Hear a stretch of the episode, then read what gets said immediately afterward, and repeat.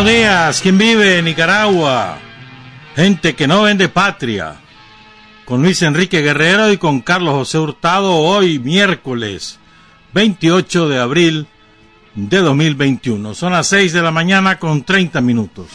Sin fronteras, la revista con William Griggs Vivado en la primerísima 91.7 y 105.3 FM.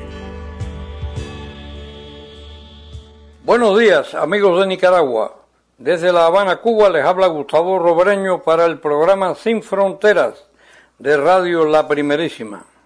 La vigésimo séptima cumbre iberoamericana de jefes de Estado y Gobierno, que correspondía al pasado año, se ha celebrado finalmente en abril de 2021 de manera virtual debido a la situación epidemiológica aún compleja mundialmente, pero con una agenda centrada precisamente en los nuevos desafíos, amenazas e incertidumbre generadas por la pandemia COVID-19.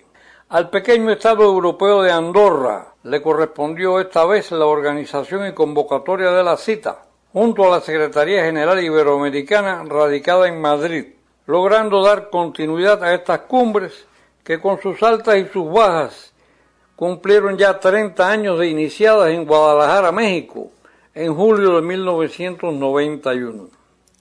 Como es de suponerse, tales encuentros nunca fueron muy bien vistos por los gobiernos de Estados Unidos, siempre reacios a todo lo que pueda convertirse en unión afinidad, integración o simplemente encuentro entre los países latinoamericanos y caribeños, por muy inocente que puedan parecerle los resultados. Para este tipo de encuentro el imperialismo norteamericano reserva a la OEA, que es su redil preferido y es donde está presente, donde tiene todas las posibilidades donde mover sus hilos a su antojo, y donde puede llegar a tener tipos tan serviles como Luis Almagro, que hagan su voluntad ciegamente. Tal como en la cumbre fundacional de Guadalajara, fue la asistencia de Cuba, en aquella ocasión representada por Fidel Castro. El hecho más significativo y políticamente más destacable en esta cumbre fue indudablemente, aún de manera virtual, la presencia con pleno derecho, como corresponde, de la República Bolivariana de Venezuela, lo que ha otorgado a esta cumbre la más plena legitimidad y representatividad. El gobierno constitucional, presidido por Nicolás Maduro, en la persona de la vicepresidenta Delcy Rodríguez, tuvo la oportunidad de ejercer el derecho soberano que le incumbe como país libre e independiente, cuna de América, y allí emitir sus criterios sobre el tema central de la agenda y la forma en que ese país, bloqueado, perseguido y asediado por el imperio yanqui, lo está enfrentando con decisión y sabiduría. Un sentimiento unánime fue el reclamo por una distribución más justa y equitativa de las vacunas contra la COVID-19 que están produciendo los consorcios farmacéuticos del mundo desarrollado actualmente secuestradas por un reducido grupo de países capitalistas con intenciones monopólicas. La próxima cumbre iberoamericana regresará al Caribe y su sede será la República Dominicana. La cumbre de Andorra no pasó inadvertida. Y hasta el próximo comentario. Me despido desde La Habana, Cuba, para el programa Sin Fronteras de Radio La Primerísima. Buenos días. Buenos días Gustavo y muchas gracias por su colaboración a él y a Adriana Robreño. Por cierto, Cuba la está pasando difícil ahorita con el COVID, aunque tienen una altísima tasa de recuperación de los que se enferman, el 94% de las más altas de América, si no la más alta. Tienen ahora una mezcla de las variantes del COVID, más bien de las variantes del virus la surafricana, la británica, la no sé cuánto. Y ayer había una exposición con el presidente Díaz Canel, el primer ministro Marrero, y ahí compareció el Raúl Guinovar Díaz, que es el doctor en matemáticas y decano de la Facultad de Matemáticas de la Universidad de La Habana. Y él predijo que los pronósticos son desfavorables, que existen condiciones para que crezca la epidemia o se mantenga en una cifra elevada de casos confirmados diariamente. Donde mayor transmisión hay es en La Habana, en todos sus municipios. En la propia capital, el problema principal es en Centro Habana, Habana Vieja, Habana del Este, Guanabacoa y San Miguel del Padrón. También tienen muy alta incidencia en Matanza, en Santiago, en Camagüey y en Holguín. Entonces, y aquí nosotros ya hay muchos que nos hemos relajado con las medidas y tenemos que recuperar la disciplina porque hay incidencia del virus. Tenemos que, que asumir que el virus no se va a ir.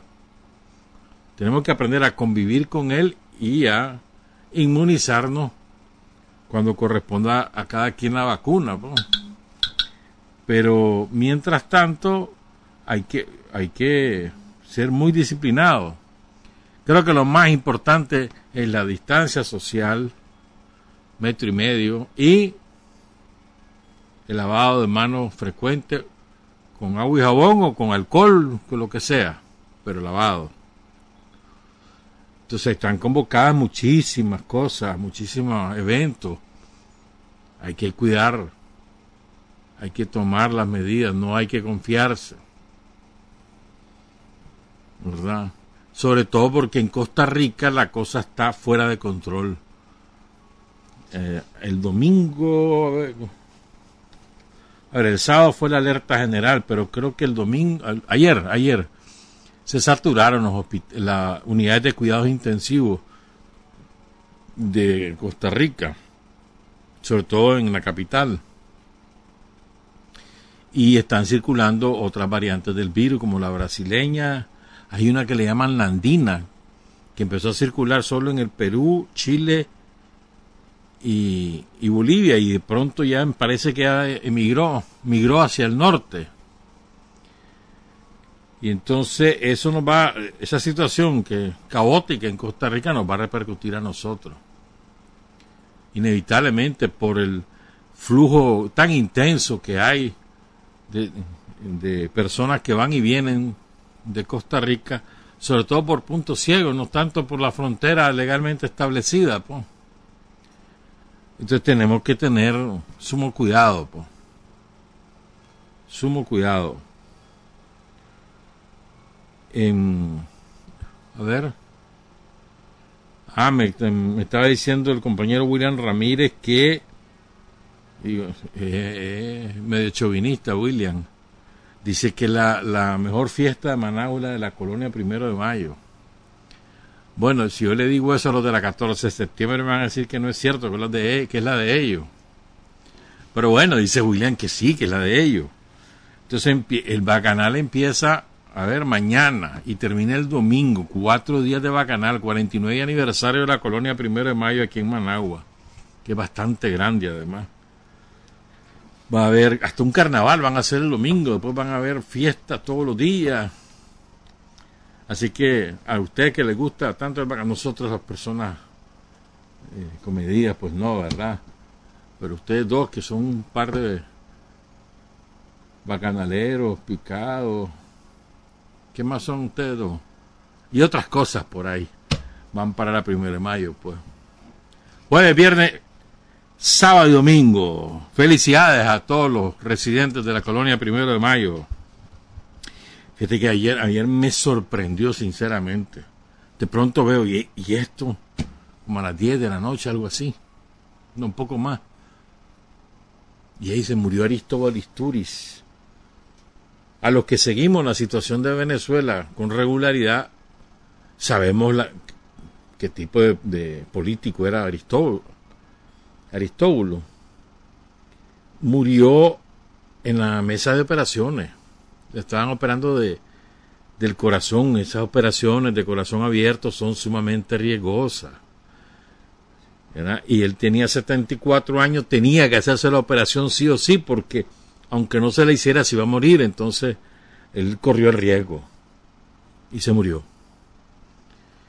un veteranísimo dirigente político de Venezuela, fue primero sindicalista, después se metió al Partido de Acción Democrática, cuando era socialdemócrata, lo abandonó hacia después del, de, la rebelión del pueblo en 1989, que culminó con una masacre de más de 3.000 personas de parte de Carlos Andrés Pérez. Después vino la rebelión de Chávez y su fracaso, su cárcel. Aristóbulo se presentó a elecciones con un nuevo partido, la ganó ahí en la, alcaldía de Caracas. Después quiso la reelección, las perdió la reelección y entonces fundó otro partido y se sumó a Hugo Chávez. Respaldó a Chávez en las elecciones del 98 y desde entonces con Chávez. Fue ministro de varias carteras, fue vicepresidente de Venezuela, fue constituyente dos veces, fue gobernador de Anzuategui, y fue ministro de Educación con Chávez y ahorita era ministro de Educación. Negro, de raza negra, un hombre divertido, de una gran capacidad de comunicación. Incluso tuvo un programa radial, después tuvo un programa de televisión, porque un tipo agradable, entonces divertido y, y con lenguaje fácil, le ayudaba que él era maestro. Y es un, de verdad que me sorprendió negativamente pues la muerte de Aristóbulo, Aristóbulo Isturis a sus 74 años. Saludamos a toda la comunidad venezolana y especialmente a los bolivarianos. Y ayer también ve, es que estoy dando, repasando esto. Después vamos a hablar de dos grandes temas hoy. Pero bueno, es que ayer, y de pronto se, estaba comiendo un pescado, Pepe Mujica se estaba ahogando. Pepe Mujica ya tiene como 85, 86 años, por ahí anda ya. estaba ahogando. Y ahí se le fue una espina. Le daron de urgencia al hospital, lo operaron, ya le sacaron la espina. Por andar comiendo pescado con espinas. Se te va un hermano y te llamaba.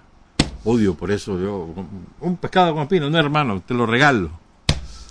No vaya a ser, hermano, que se me atraviese un y que me, llamaba yo. Hombre, pues Pepe Mujica fue operado. Eh, se le clavó la espina en el esófago. Fíjate vos. Ya tanto y no se murió. O sea, tiene suerte. Vamos a cambiar totalmente de tema. Me estaba leyendo una frase de. Bueno, me leí una exposición de un gran intelectual cubano, ya murió, murió en el 2013, si mal no recuerdo, era el fundador de la Escuela Latinoamericana de Cine. Ya tenía 87 años cuando murió. Alfredo Guevara, de un gran prestigio, un gran peso político en Cuba. Orden José Martí, orden, bueno, varias órdenes, pues. Un gran peso político tenía. Y entonces él él nunca fue, eh, como te dijera yo, complaciente, siempre fue un hombre muy, muy transparente y franco en, su, en sus ideas, siempre. Y las exponía con, con total claridad, nunca se, se puso un cipre en la boca para decir lo que pensaba. Entonces quiero leerles esta frase de Alfredo Guevara. La dijo en febrero de 2010 en un conversatorio. Pongan cuidado. De amansados, de domesticados, no se hacen revolucionarios. Los revolucionarios salen de los rebeldes.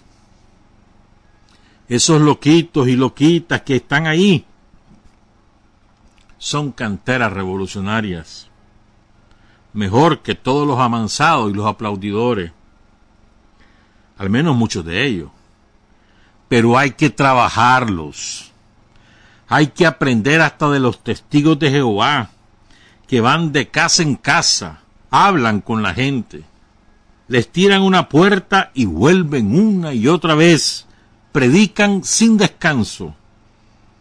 Y eso se pregunta Alfredo Guevara en 2000 10 allá en, en La Habana, repito, hace 11 años, se pregunta Alfredo Guevara, que eso de, de predicar sin descanso se pregunta, y eso lo hacen nuestros dirigentes de la juventud. No. Tienen tantas reuniones de mañana, tarde y noche que pierden el sentido de la realidad real. Diamanzados no se hacen revolucionarios. Los revolucionarios salen de los rebeldes. Gran frase de Alfredo Guevara. Cambio de tema. Pero lo vinculo porque, porque la verdad es que todo esto, todo, todo. Un compañero me lo decía el lunes y ayer casualmente, vale la casualidad, ayer al mediodía, la vicepresidenta de la República, Rosario Murillo, hizo una reflexión a este respecto. Solo les voy a leer un párrafo, porque ahí están los dos elementos sustantivos. ¿Verdad? Dice Rosario, y esto nos cae a todos, hermano. Esto, esto que dice Rosario no es, no es solamente a los tranqueros, no, nos cae a todos. Es importante por eso. Dice Rosario, que nos libere el Señor de esos afanes de venganza que no aplican en esta Nicaragua bendita, donde el odio no pudo ni podrá pero eso no puede llamar a la venganza a nadie. Y repite, a nadie. Fuimos destruidos y hemos ido adelante con la fuerza que nos da Dios.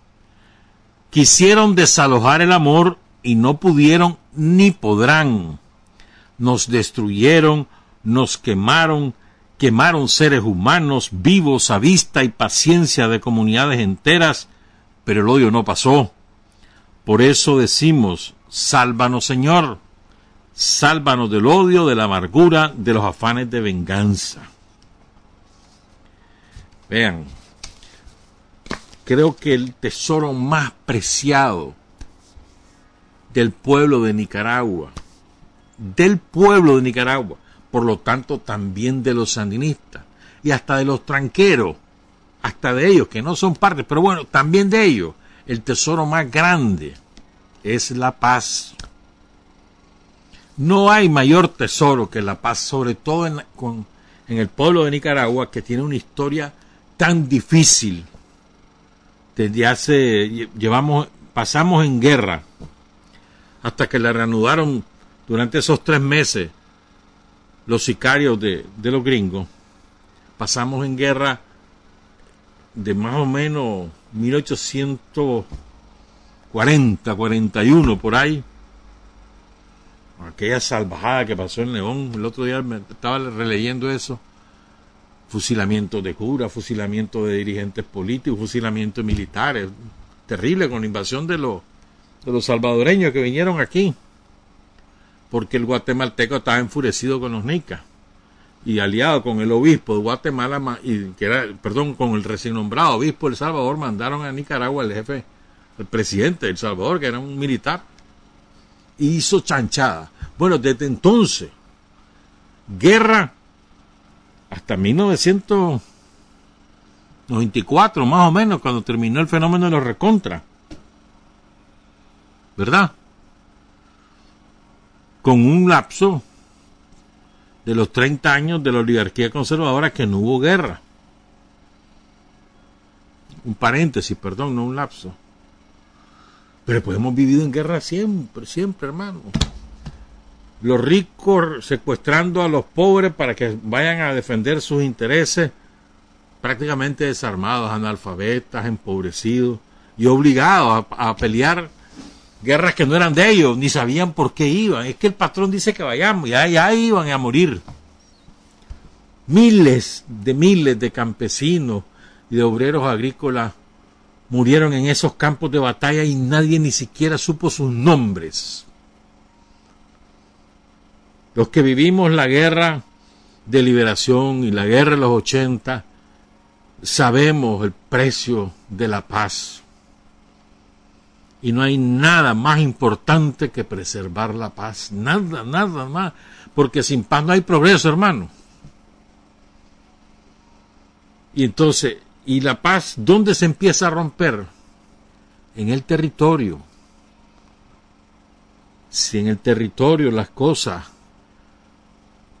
están difíciles, hay odio, hay venganza, ahí empieza a anidarse, a anidarse, a anidarse. Cuando hay alguna chispita, se desató la, el pandemonium.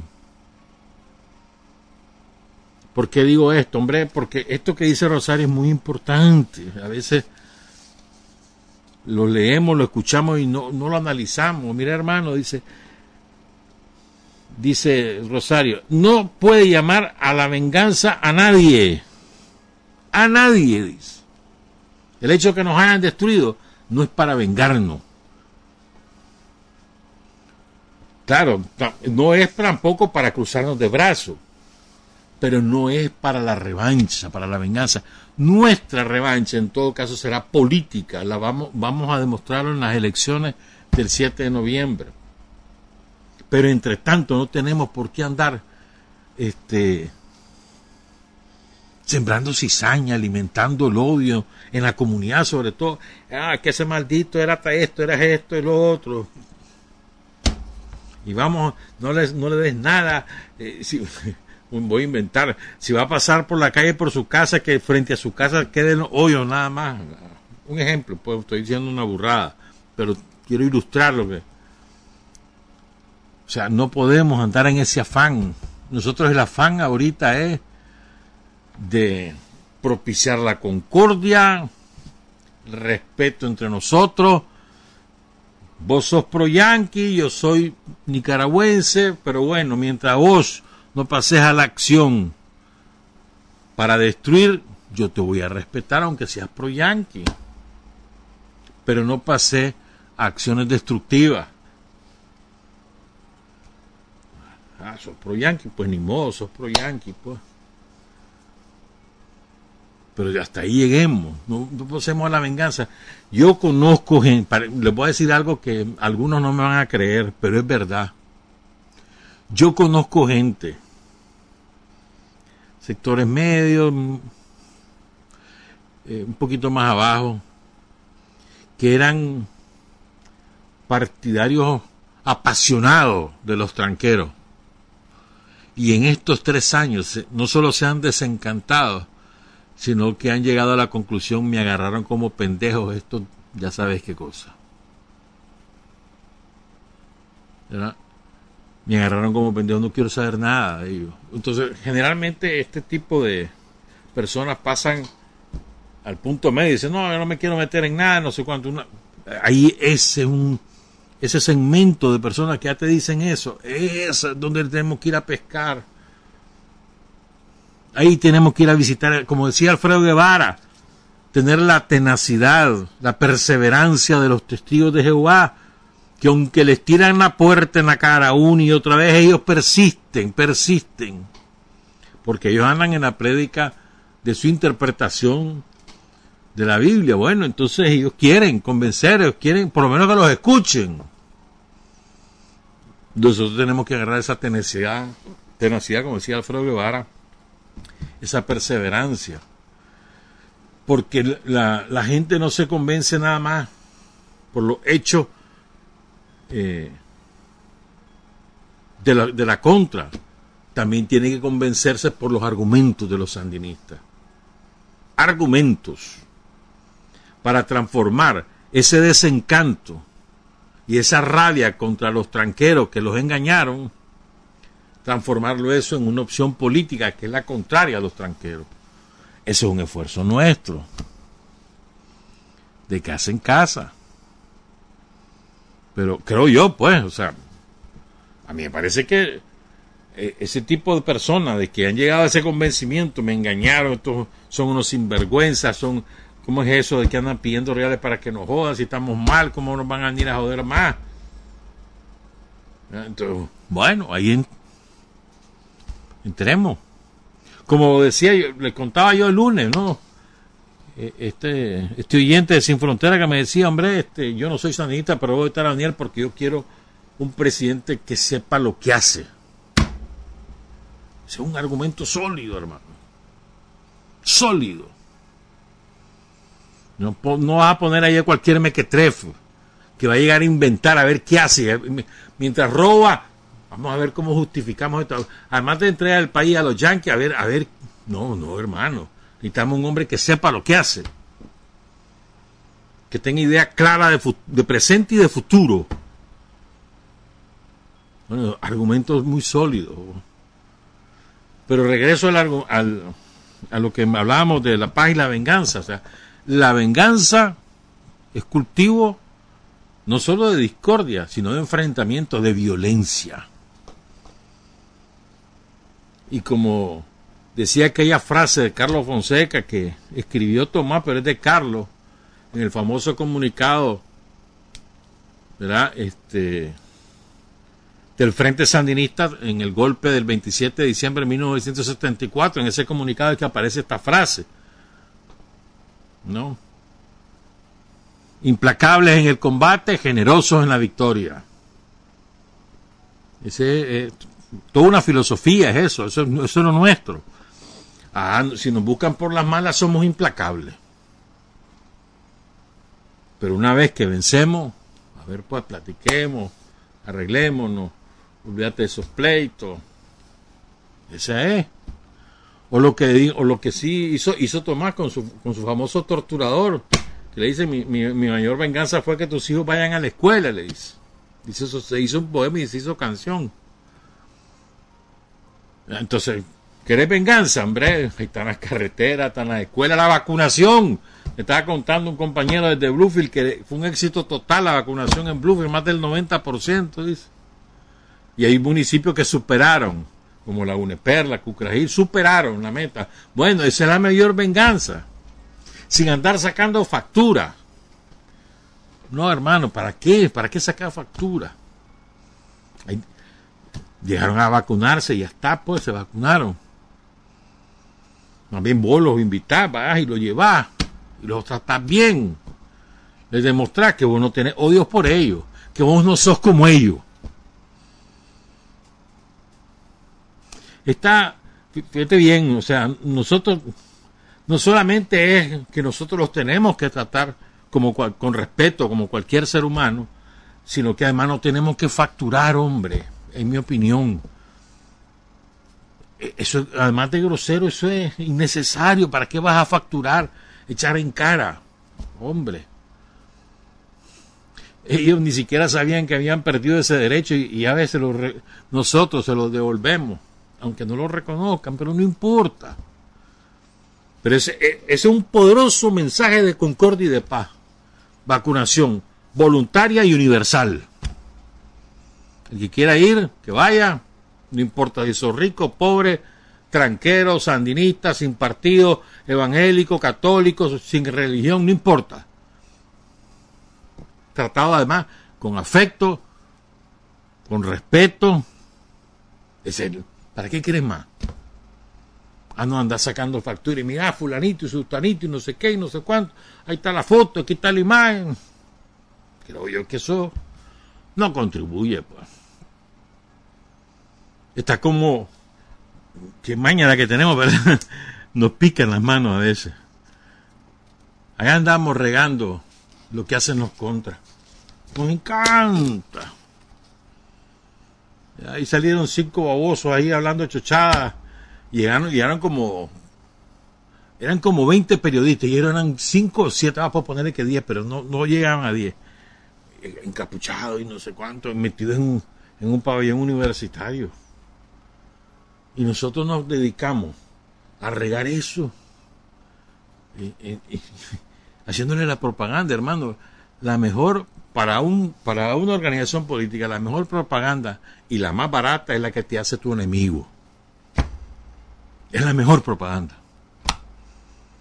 Ni, ni invertís en ella, no pagas por ella y se multiplica porque además el que no, el que no tiene clara su opción, dice, hey, y esto que barbaridad, mira cómo le vuelan riate, que no sé cuándo. Entonces, más bien tiene un efecto inverso.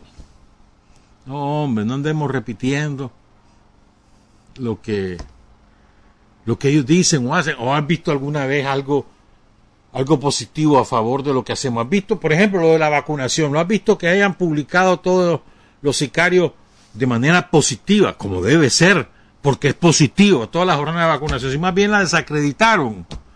Comenzaron a decir que no había que vacunarse, que eso era no sé qué, que no sé cuánto. O sea, entonces al revés, hombre. No, no le hagan ni, ni comentes, ni compartás, nada, nada sobre lo que hagan los contras, nada. Hay que dejarlo. Entonces lo mismo es cuando, si nosotros repetimos ese afán de venganza, de odio, que se, se repite en, en cosas muy pequeñas. Sea desgraciado que no sé cuánto y mira que no sé qué. Ah, no, hombre. No es así.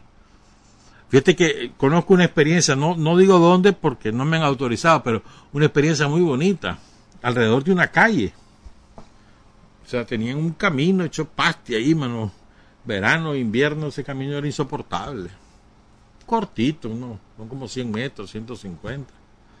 Pero, un calvario. Bueno, entonces, tranqueros y sandinistas se unieron, buscaron adoquines, pagaron para que completaran unos metros, tranqueros y sandinistas unidos. Los sandinistas ahí buscaron a los tranqueros, se unieron con los tranqueros, no pasó nada. Tampoco era que era mayoría los tranqueros, pues, pero, pero había que tomarlo en cuenta. Pues los sandinistas lo fueron a buscar. Súper bonita la experiencia. Ah, sí, eso es, esa es la actitud, así es. Ya estamos, nosotros somos los vencedores. Si vos sos el vencedor que vas a andar tomando revancha, ¿para qué? Porque el valor supremo es la paz. No hay nada más importante. A ver, recuérdense, vos viviste, vos que tenés años suficientes, viviste los años 80, ¿te gustaría volver a vivir una guerra así? Eso fue horrible. Te lo voy a poner de otra manera. ¿Te gustaría volver a pasar la violencia? No, no, olvídate de, ¿cómo te dijera yo? De la motivación que ocurrió en ese momento, sino esa violencia asesina, criminal, horrenda que vivimos en 2018. ¿Alguien no quiere volver a pasar eso? ¿Verdad que no? Los yanquis lo quieren hacer. Y andan buscando cómo contratar tranqueros. Lo que pasa es que no han podido, pero andan buscando drogos. Que vayan a sembrar el cabo, andan y tienen reales en la mano. Tienen reales. ¿Cómo lo vamos a controlar? Desde el territorio, sabiendo los, los, los drogos que puedan ser susceptibles de eso y le pasar el informe a la policía. Es la policía, para eso tenemos policía, hermano. Es la policía la que se encarga de esas cosas. No somos nosotros. Tenés información, pásasela a la policía. La policía es sumamente eficiente, hermano. ¿Me entendés? Mientras tanto, nosotros hacemos el trabajo político. Te digo, esa experiencia me parece sumamente bonita. Esa experiencia de esa comunidad. Se juntaron. Y no te estoy hablando que fue en el año 2017. No, hermano, fue este año. Este año. Los sandinistas fueron a buscar a los tranqueros casa a casa, mira, porque ahí de fulano, el hijo no, pero la mamá sí, la mamá no, pero el hijo sí, lo que sea. Y entre todos, ¡pum! Eso es, creo yo, pues. Bueno, y como dice Rosario, esos afanes de venganza no aplican, dice Rosario. Donde el odio no pudo ni podrá, pero eso no puede llamar a la venganza a nadie, a nadie. Y es verdad. La mejor venganza, repito, es seguir trabajando y ganarle las elecciones.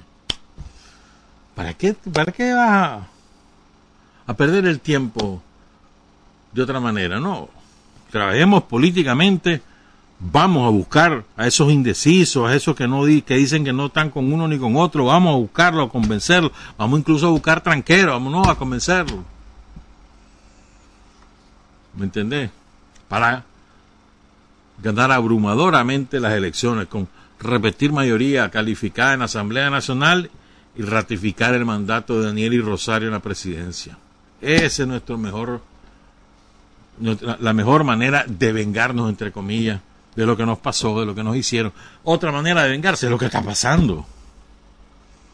Viene economía, va para arriba, va para arriba, va para arriba. Y la ves, la sentí, la palpá.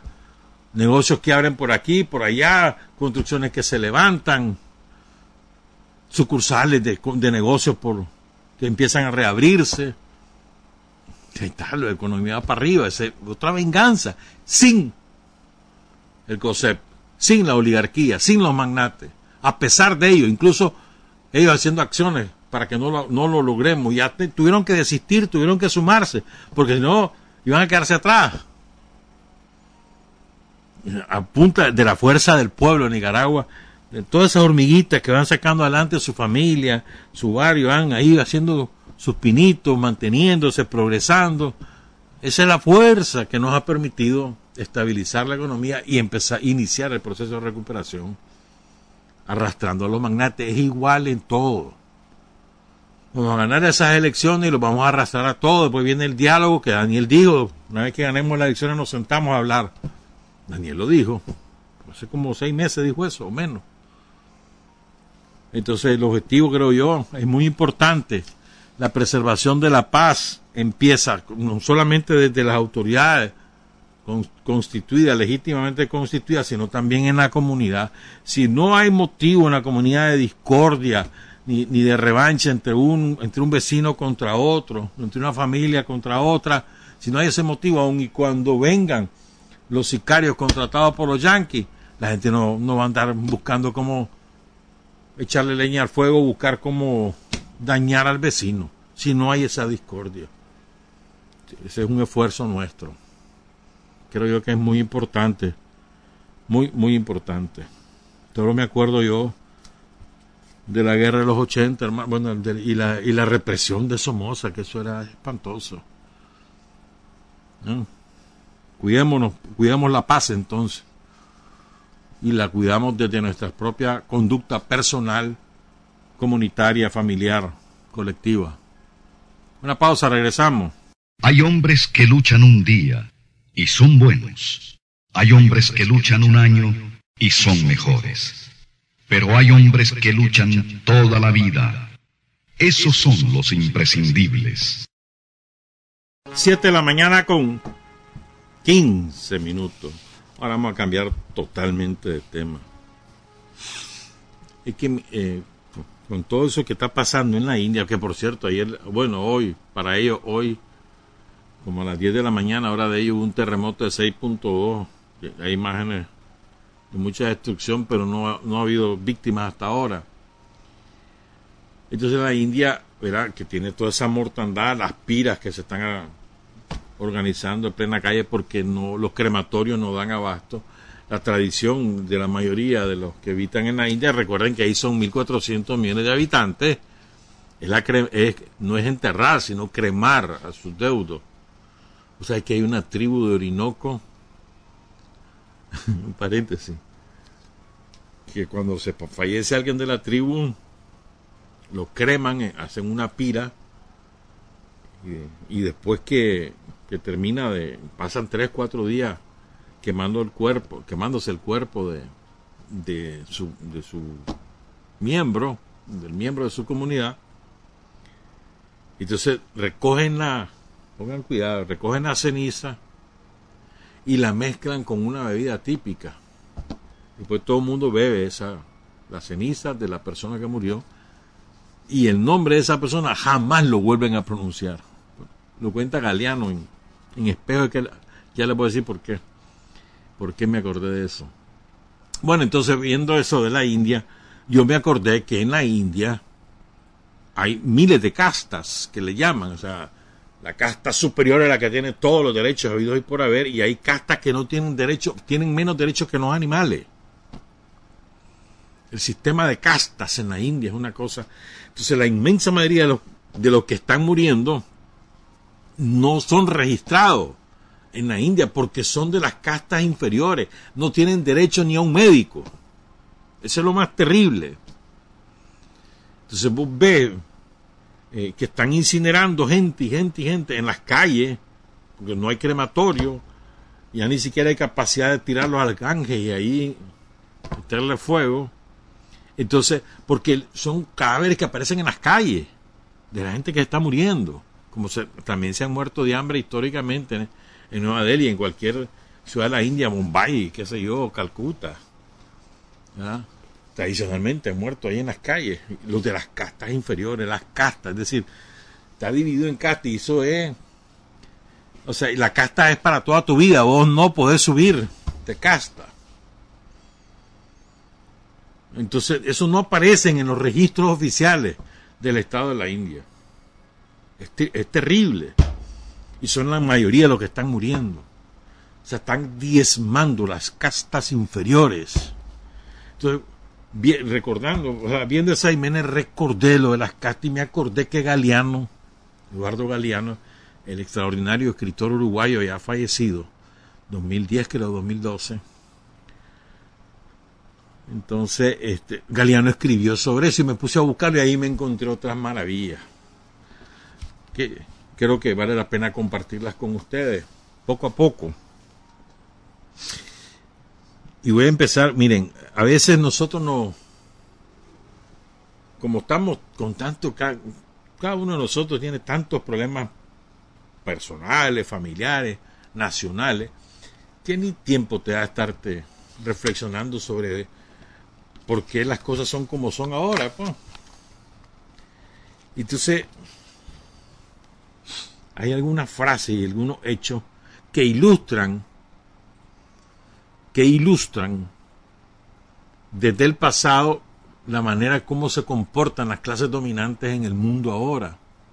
Estoy hablando tanto del imperialismo norteamericano como de todos los socios de los, de los dueños del mundo, de los magnates, los, asociados, porque acuérdense que es como una claque, como una cofradía de gente mala, malvada, que utilizan el dinero y el poder militar para imponer sus intereses en cualquier parte del mundo. Entonces esto tiene orígenes ideológicos, políticos, históricos, en concepciones diversas que se han ido plasmando a lo largo de todos estos siglos, de hace muchos siglos. Entonces, una, te doy una frase, sí está, por, eso que me acordé, sí está ahí en Espejo. Espejo es uno de los más bonitos libros, bueno, no, no el más, pero uno de los más bonitos libros de, de Galeano, el último que publicó, lo publicó, lo escribió en el 2007 y lo, lo publicó en el 2008. Se los recomiendo, es, fácil de leer. tiene mucho sarcasmo, mucha ironía, si no tenés sentido del humor te puedes perder. Entonces ahí Galeano cita esta frase que él se encontró.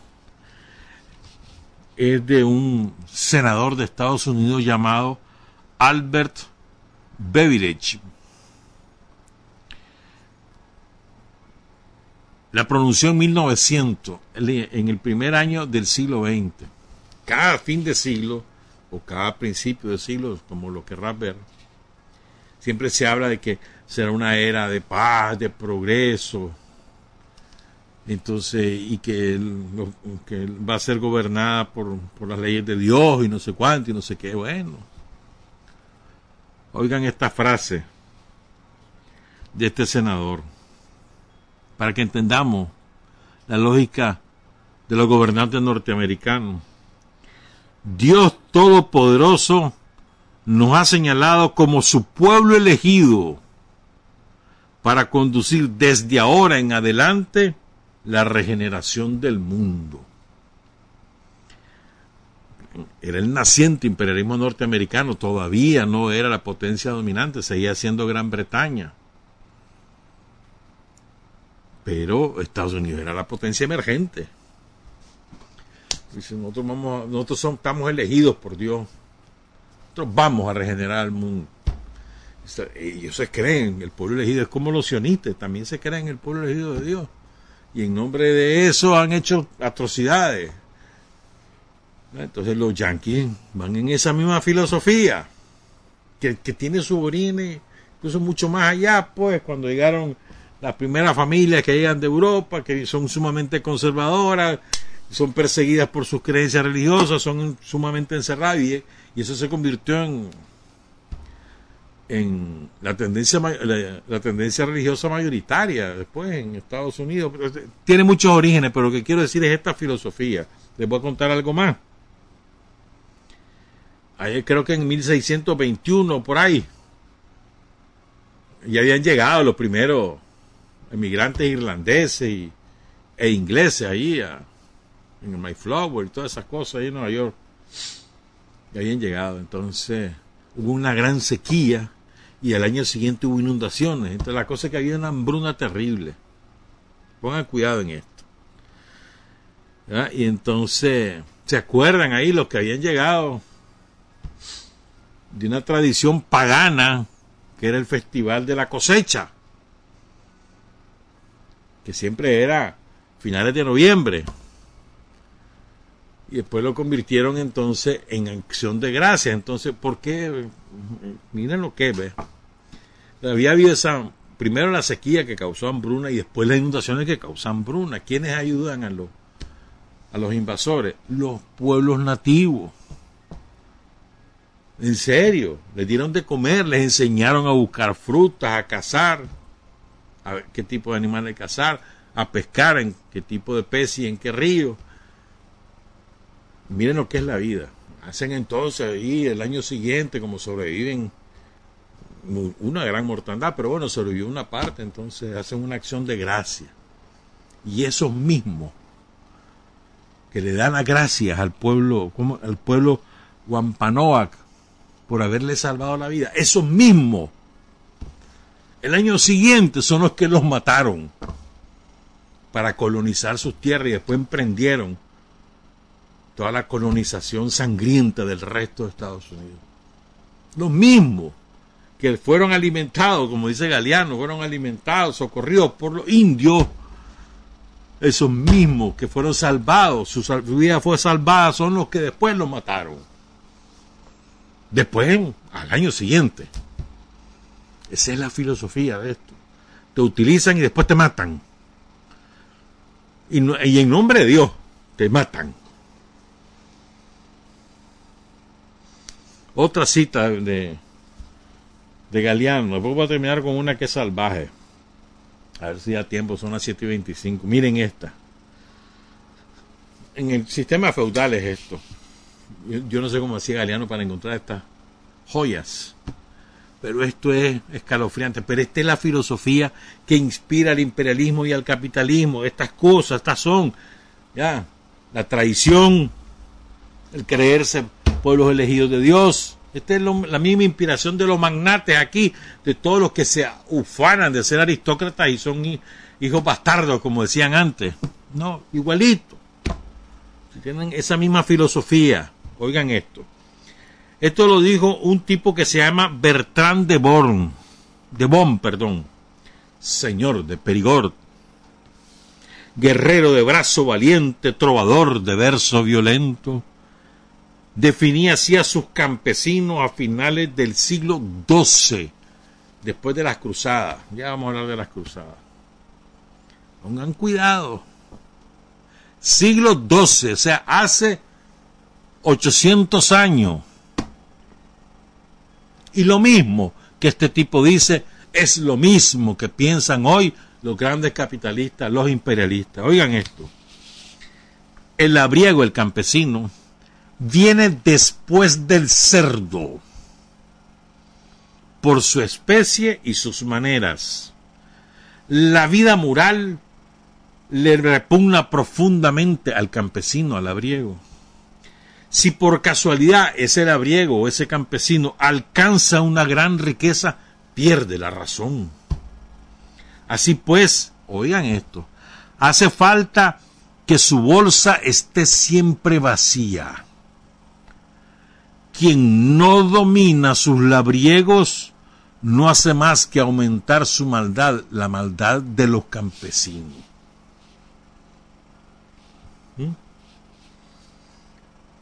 El campesino es menos que el cerdo.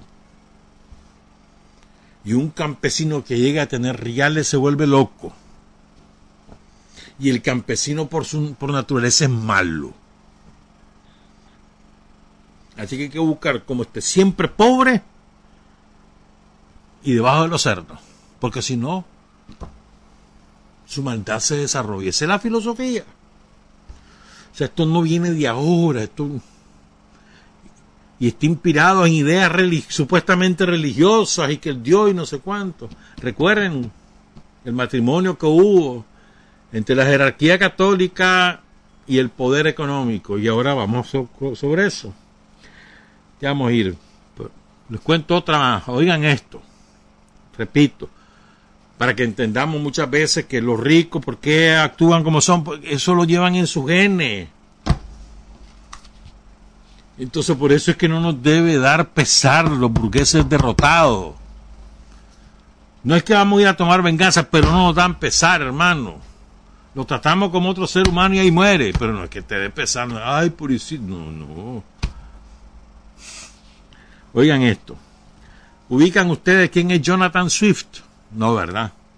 Pero si les digo, a algunos de ustedes van a saber cuando les diga los viajes de Gulliver. Ahí sí, ¿verdad? Un libro fabuloso, bueno, lindo es ese libro, hace muchos años, muchas lunas que lo leí, pero bonito, un libro muy bonito, Los viajes de Gulliver, de aventura y esas cosas. Entonces Jonathan Swift fue el que lo escribió, irlandés.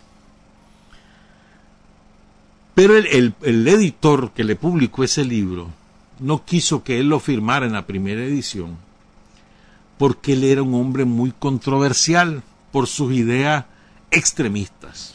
Y lo que es verdad, y produjo un libro tan bonito, y era un maldito el desgraciado. Entonces, pongan cuidado, que, que calofriante esto. Como el libro tuvo un gran éxito, entonces en la siguiente edición ya le, le permitieron poner su nombre. Pero es que este tipo había propuesto, oigan esto, en, allá por el año 1729, había, había propuesto a la, a la sociedad irlandesa enviar al matadero a los hijos de los pobres. Esos niños pueden convertirse en el más delicioso, nutritivo y completo alimento, estofado, asado, hornado o hervido, y se podría aprovechar la piel para fabricar guantes de señoras. A los hijos de los pobres. ¿Verdad? Pero también el tipo hacía preguntas a la sociedad. Se trataban de ingleses, algunos irlandeses, ¿no? se sentían parte del imperio. Entonces este tipo les preguntaba, Dice, ¿por qué provoca horror mi proyecto de canibalismo si Irlanda es un país comido por Inglaterra y a nadie se le movió un pelo? Los irlandeses mueren de hambre por culpa del clima o por la asfixia colonial. ¿Por qué yo soy un hombre libre cuando estoy en Inglaterra y me convierto en, en esclavo no bien piso Irlanda? ¿Por qué los irlandeses no se niegan a comprar ropas inglesas y muebles ingleses y aprenden a amar a su patria?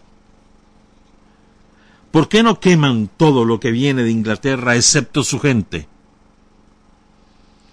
La cosa es que a pesar de, de la popularidad de los viajes de Gulliver, lo declararon loco el tipo. El tipo había agarrado parte de los reales que sacó con los viajes de Gulliver y los donó para construir un manicomio. Pongan cuidado. Entonces lo declaran loco a él, pero no lo pudieron alojar en el manicomio que él había ayudado a construir porque no lo habían terminado y se murió. Pero este mismo tipo en los viajes de Gulliver, por, cuento todo esto para que entendamos, entendamos, entendamos, esta es la filosofía de esta gente. Entonces este tipo, citado por Galeano, retrató en el en el último capítulo de los viajes de Gulliver, la aventura de los colonialistas en América. Y escuchen esto. O sea, una descripción creo que muy certera, con todo y lo maldito que era este, que proponía que, no, que comerse a los niños, a los hijos de los pobres, y que saldrían riquísimas la, la carne de ellos, y que la piel la usaran para guantes. Ese maldito, oigan lo que escribe. Los piratas desembarcan para robar y saquear. Descubren gente inofensiva que los recibe amablemente. Bautizan a ese país con un nuevo nombre y toman posesión en nombre de su rey. Dejan constancia del hecho en un tablón podrido o en una piedra. Aquí comienza un nuevo dominio adquirido por derecho divino los nativos son expulsados o aniquilados. Sus principales torturados, su, perdón, sus príncipes torturados para que confiesen dónde está el oro. Hay patente de corso para todos los actos de, inmunidad, de inhumanidad y lujuria. La tierra apesta a sangre y esta execrable banda de carniceros consagrada a tan piadosa expedición es una colonia moderna enviada para convertir y civilizar a un pueblo idólatra y bárbaro. Mejor descrito imposible. Aquí en Nicaragua ocurrió. Los españoles torturaban hasta la muerte para saber dónde estaba el oro. Y así fue, como lo escribió este maldito, el que otro maldito, pues, Bertrand de, perdón, este, Jonathan Swift. Entonces te fía otra, otra manera de hacer, o sea, son pueblos inspirados por, son, son un pueblo designado por Dios para encabezar el mundo, o sea, su filosofía. Son traicioneros. Si vos les ayudas ahorita, no te garantiza nada si al día siguiente te van a robar, te matan y sin ningún escrúpulo y lo hacen en nombre de Dios. Para sacar riqueza son capaces de hacer cualquier cosa, torturar, hacer lo que sea, en nombre de Dios. ¿Verdad? Si para salvarte, si para salvar del hambre hay que matar niños y comérselos, también son capaces de hacerlo y lo han hecho. no crean que eso es solamente reflexión, eso también ocurrió sobre todo en algunos barrios empobrecidos de Londres y de París, ocurrió. Bueno, voy con otra. ah, no, este para, esto es solamente como broma, pero es que oí esto hace como tres mil años. Vos sabés que la cuna de la civilización, la Babilonia y demás, es Bagdad, la capital de Irak, destruida por el imperialismo norteamericano, el imperialismo británico, la OTAN, destruida, incluyendo la biblioteca de Bagdad, que era que tenía ahí libros antiquísimos, los primeros libros escritos por la por la humanidad. Recordemos eso. Entonces, hace 3500 años, Alucinu, el payaso, dejó recetas escritas. Oigan, esto es para que se rían y para que les dé asco. Dejó sus recetas escritas. Entonces dice, oigan esto, para charcutería fina, la cocina, dice, para el último día del penúltimo mes del año, o sea, para el 30 de noviembre, ¿no? No hay manjar, manjar comparable, oigan, a la tripa de culo de burro rellena de mierda de mosca. Era una receta de cocina. No crea que es simplemente una broma, no hermano, lo hacían. Tripla de culo de burro rellena de mierda de moscas. Sigo pues. Aquí está lo de las castas uno de cada, miren lo que es la casta. A ver, la India tiene 1.400 millones, ¿no? De esos 1.400 millones de habitantes, 200 millones, a ver, 280, 300 millones, son sin casta. Es decir, no tienen derecho ni al aire que respiran. Son, la mayoría se está muriendo ahorita, pero no están registrados pongan cuidado. más o menos 300 millones. Le llaman los intocables. Yo estuve en la India y, oía cosas estremecedoras. Estuve hace muchos años ahí. Oigan esto, pues. Dicen que el rey Manú, quien otorgó prestigio divino, fue quien otorgó prestigio divino a las castas de la India. De su boca brotaron los sacerdotes, de sus brazos los reyes y guerreros, de sus muslos los comerciantes, de sus pies los siervos y los artesanos y a partir de entonces se construyó la pirámide social que en la India tiene más de tres mil pisos. Cada cual nace donde debe nacer para hacer lo que debe hacer. En tu cuna está tu tumba. Tu origen es tu destino. Tu vida es la recompensa o el castigo que merecen tus vidas anteriores y la herencia dicta tu lugar y tu función el rey Manu aconsejaba corregir la mala conducta. Oigan, ¿cuál es la mala conducta? Si una persona de casta inferior escucha, escucha los versos de los libros sagrados, se le echará plomo derretido en los oídos. Y si los recita, se le cortará la lengua. Estas pedagogías, dice Galeano, ya no se aplican pero todavía quien se sale de su sitio en el amor, en el trabajo o en lo que sea, arriesga escarmientos públicos que podrían matarlo o dejarlo más muerto que vivo. Esa misma filosofía disfrazada, edulcorada, es la misma filosofía del capitalismo, del imperialismo. O sea, no es posible que un pobretón sepa tanto como un ricachón de economía o de ciencia o de lo que sea. Y si lo es, hermano, hay que buscar cómo,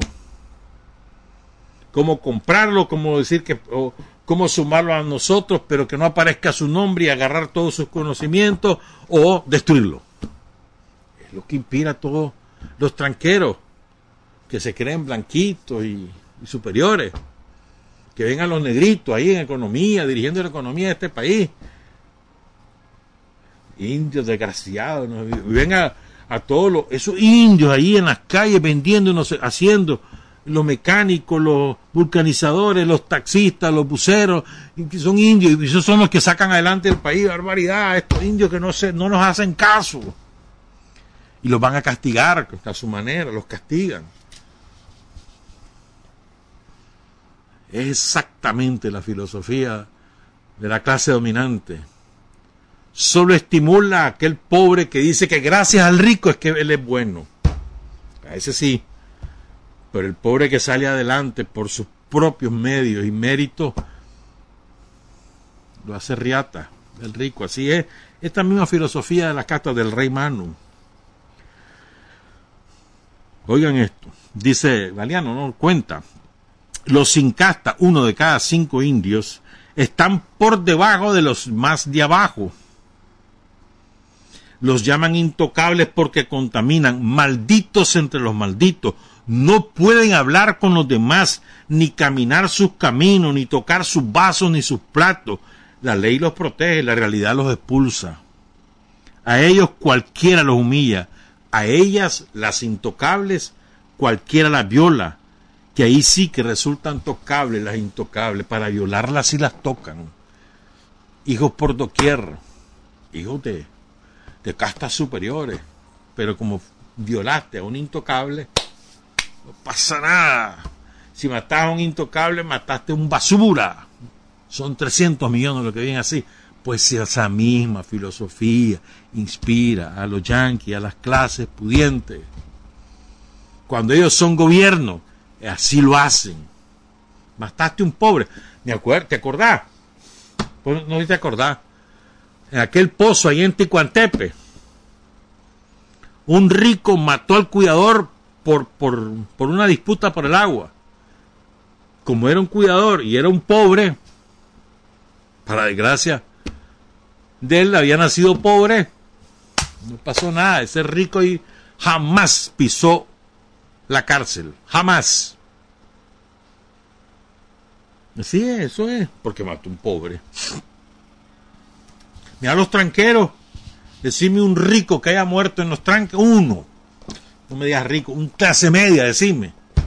Ni uno, porque solo contrataron drogo y, y, y, jocharon, vayan ustedes, vayan ustedes, a todos los pobres. Eh, la arrepentida que se han pegado. Decime uno de ellos que haya muerto. Decime uno de ellos que haya caído preso. Uno. Bueno. Fíjate, mira lo que es la vida. ¿eh? Cuenta, cuenta Galeano que después del tsunami que hubo en el 2004, ¿te acordás que empezó en Indonesia, que mató más de 200 mil? Pero ese tsunami llegó hasta el África y mató gente por todos lados, hermano. ¿Quiénes recogieron a los muertos? ¿Quiénes limpiaron las playas? Los intocables. no les pagan. Les dan las sobras de cualquier comida, pues no les pagan. Entonces, cuando enferma un intocable, nadie le pone mente, se enferma y que se muera. Por medio de vida de un intocable, 18 o 20 años. Esos son los que están muriendo del coronavirus y no aparecen en las estadísticas. Otra filosofía, otra, otro origen de, de manera de pensar de todos estos desgraciados que dominan el mundo. Las cruzadas, los que estudiamos secundaria, seguramente recibimos en la clase de historia lo de las cruzadas y no los pusieron como una maravilla. Los hombres abnegados, caballeros ilustres, que se fueron a conquistar almas paganas y en nombre de Dios fueron a recuperar la ciudad santa. Las cruzadas fueron una cosa espantosa, hermano. Y se organizaron en una alianza entre el Vaticano, el Papa de la época, y los ricos, porque en el Medio Oriente estaban las rutas del comercio. Había una gran demanda de la seda, de los, de los productos que venían, las especies y demás, los productos que venían de la India, de Babilonia, de Persia, de China, la porcelana pero eso fue después. Pero bueno, sí, en el Medio Oriente venían la, sobre todo este tipo de cosas, pues entonces, y eh, como sabían, después de, no importa, pues, se habían encerrado los pueblos de Medio Oriente y cada vez era menos la, la, el flujo de mercancía que iba de Medio Oriente hacia Europa. Entonces los comerciantes y los curas se aliaron para ir a tomar control de esa ruta.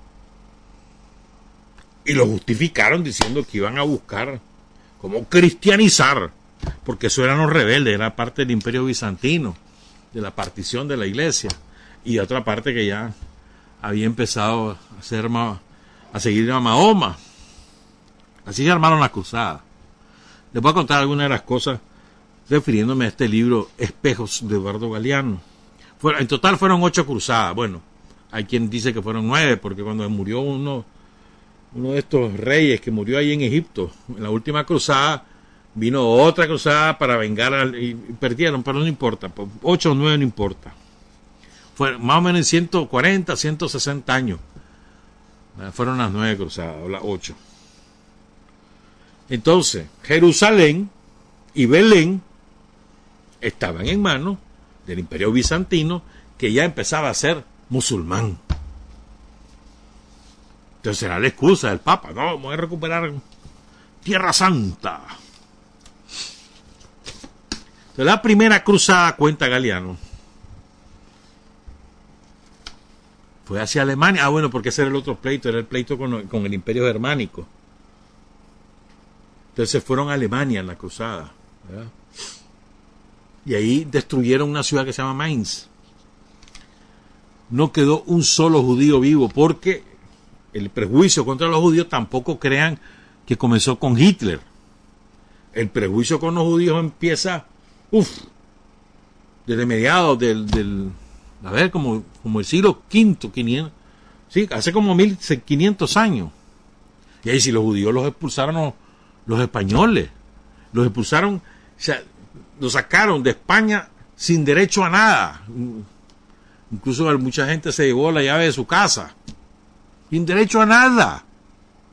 Te estoy hablando, uf, eso fue hace cuánto, es como, como 700, 800 años. Entonces el odio contra los judíos viene de antaño, hermano.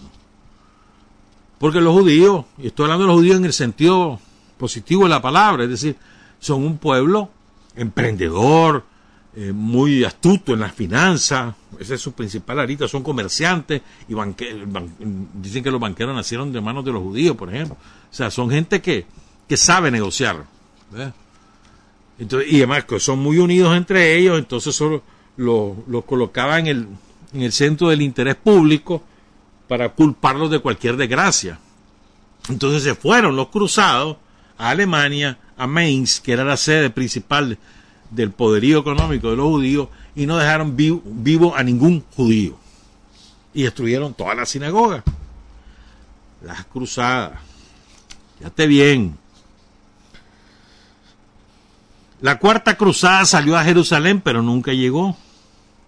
Los guerreros cristianos se detuvieron en la cristiana, cristiana Constantinopla, que era la capital del imperio bizantino, que era una ciudad opulenta, o sea, Constantinopla de la época, era una ciudad hermosísima, eh, próspera, con mucha riqueza, porque era el pasadizo de todo el trasiego de la, de la mercancía de, de Oriente a Occidente. Oigan esto, pues. Entonces ahí llegaron los cruzados, iban para Jerusalén, pero no, ellos se fueron para Constantinopla porque era la ciudad de los ricos. Durante tres días y tres noches la saquearon todita. No perdonaron iglesia ni monasterio y venían, eran católicos que llegaban a... Y cuando ya no quedaron mujeres por violar ni palacios por vaciar, se fueron a disfrutar del botín y olvidaron el destino final de su sagrada empresa. Pocos años después, en 1209, otra cruzada se inició exterminando cristianos en suelo francés. Los cataros, cristianos puritanos, se negaban a aceptar el poder del rey y del papa y creían que toda guerra ofendía a Dios. Esa era la creencia de los, de los cataros. Que toda guerra ofendía a Dios y no obedecían ni al papa ni a los reyes. Entonces llegaron los cruzados y arrasaron con él. Los cátaros sobre todo eran en el sur, sur de Francia, sur, sureste de Francia, el sur-sur de Francia, también algo de, lo que conocemos como España, ahí estaban los cataros, algo también Córcega y Cerdeña, algo de Italia, los arrasaron, los mataron a todito. Y los mataron en nombre de la jerarquía, de la Iglesia Católica, de, de ¿cómo es? del designado por Dios, San Pedro, el, ¿cómo es? el heredero de San Pedro. Lo mataron a todito. ¿Por qué? Porque no obedecían al Papa y no obedecían al rey. Y decían que toda guerra era contra Dios. Ese era su pecado original.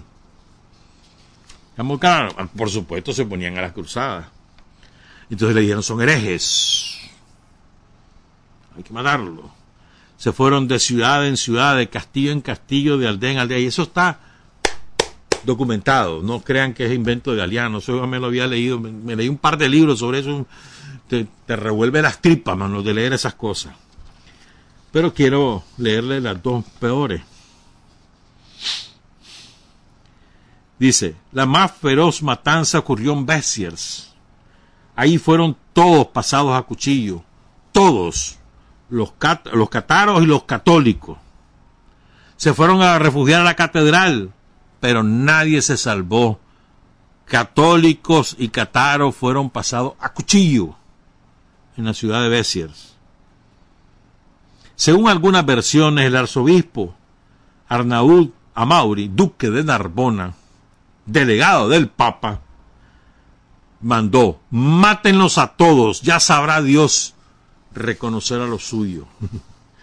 Maldito, ¿verdad? Es decir, cuando ya, como se supone que todos van a, una vez que te morís, pues vas ante Dios y Dios va a saber quién era católico y quién no. O sea, qué clase de concepción.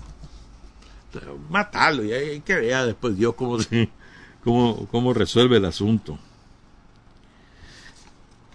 Y la última vez si me la encuentro porque tenía otras cosas para leer. Pero esto es espantoso, es lo que hicieron en, en la ciudad.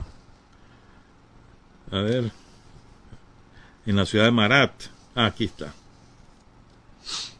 en esas cruzadas, en, en el año 1098, llegaron los enviados del Papa con la cruz, van rumbo a Jerusalén.